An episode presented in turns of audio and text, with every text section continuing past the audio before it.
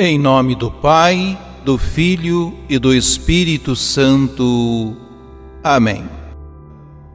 A verdadeira penitência consiste em reconstruir a fraternidade entre todos.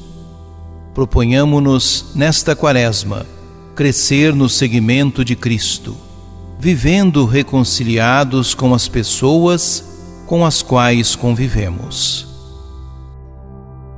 Livro do profeta Isaías. Assim fala o Senhor: Se destruíres teus instrumentos de opressão, e deixares os hábitos autoritários e a linguagem maldosa, se acolheres de coração aberto o indigente e prestares todo o socorro ao necessitado, nascerá nas trevas a tua luz, e tua vida obscura será como meio-dia. O Senhor te conduzirá sempre e saciará tua sede na aridez da vida e renovará o vigor do teu corpo. Serás como um jardim bem regado, como uma fonte de águas que jamais secarão. Teu povo reconstruirá as ruínas antigas tu levantarás os fundamentos das gerações passadas. Serás chamado reconstrutor de ruínas, restaurador de caminhos, nas terras a povoar.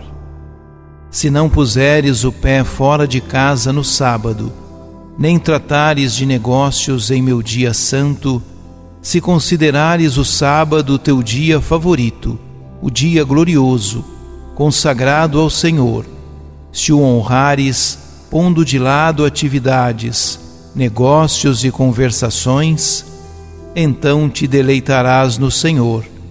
Eu te farei transportar sobre as alturas da terra e desfrutar a herança de Jacó, teu pai. Falou a boca do Senhor. Palavra do Senhor. Salmo 85 Ensinai-me os vossos caminhos, e na vossa verdade andarei. Inclinai, ó Senhor, vosso ouvido, escutai, pois sou pobre e infeliz. Protegei-me, que sou vosso amigo, e salvai vosso servo, meu Deus, que espera e confia em vós piedade de mim, ó Senhor, porque clamo por vós todo o dia.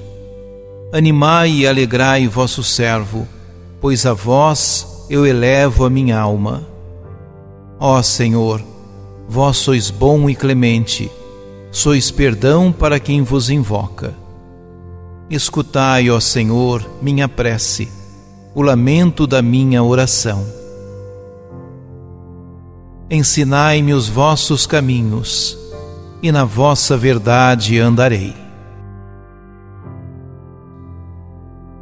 Proclamação do Evangelho de Jesus Cristo, segundo Lucas. Naquele tempo, Jesus viu um cobrador de impostos chamado Levi, sentado na coletoria. Jesus lhe disse: Segue-me. Levi deixou tudo, levantou-se e o seguiu. Depois, Levi preparou em casa um grande banquete para Jesus. Estava aí grande número de cobradores de impostos e outras pessoas sentadas à mesa com eles. Os fariseus e seus mestres da lei murmuravam e dizia aos discípulos de Jesus: porque vós comeis e bebeis com os cobradores de impostos e com os pecadores? Jesus respondeu: Os que são sadios não precisam de médico, mas sim os que estão doentes. Eu não vim chamar os justos, mas sim os pecadores para a conversão. Palavra da salvação. A conversão de Levi concretiza a afirmação de Jesus: Não foram os justos que eu vim chamar ao arrependimento, mas os pecadores, e sintetiza toda a anterior ação de Jesus. A chamada dos primeiros discípulos, homens simples e rudes, a cura do leproso, sem medo da impureza legal, o perdão dos pecados e a cura do paralítico. Agora, Jesus convida ao seguimento um homem duplamente desprezível, porque é um explorador profissional e um colaboracionista do ocupante romano. Jesus revela a liberdade total das suas escolhas. Trata-se de uma liberdade que liberta, porque nasce do amor.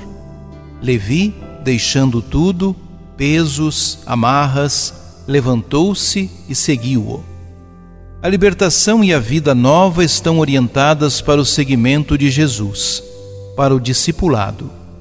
Levi, libertado e tornado discípulo, quer fazer da sua experiência um acontecimento de graça para outros. Por isso, organiza um banquete em sua casa. Jesus veio ao mundo para chamar o homem pecador à conversão e à comunhão com Deus. Mas, para experimentarmos a misericórdia, devemos reconhecer-nos doentes e pecadores.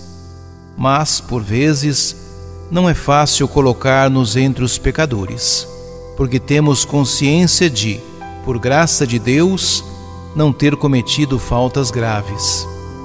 Mas esta resistência em nos considerarmos pecadores já é sinal de orgulho e de egoísmo. Cada um de nós há de reconhecer-nos doentes, a quem Jesus cura, e em Levi, a quem Jesus perdoa. Só então poderemos experimentar a felicidade da misericórdia que cura e perdoa. Oremos. Senhor, tu podias separar-te dos pecadores, porque não precisavas de penitência nem de experimentar o sofrimento, mas quiseste misturar-te com os pecadores e com os doentes, para sobre todos derramares a tua misericórdia que salva e cura. Perdoa-me se tantas vezes fechei as mãos e o coração à indigência material e espiritual de quem me rodeia, por me julgar melhor que os outros. Quero abandonar as minhas falsas seguranças e seguir-te no caminho novo que abriste aos indigentes e pecadores, para com eles participar na festa da tua misericórdia. Deus provê, Deus proverá, a sua misericórdia não faltará.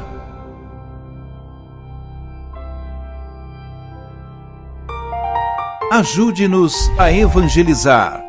Se inscrevam em nosso canal, ativem o sininho, dê o joinha em nossos vídeos e compartilhem a palavra de Deus.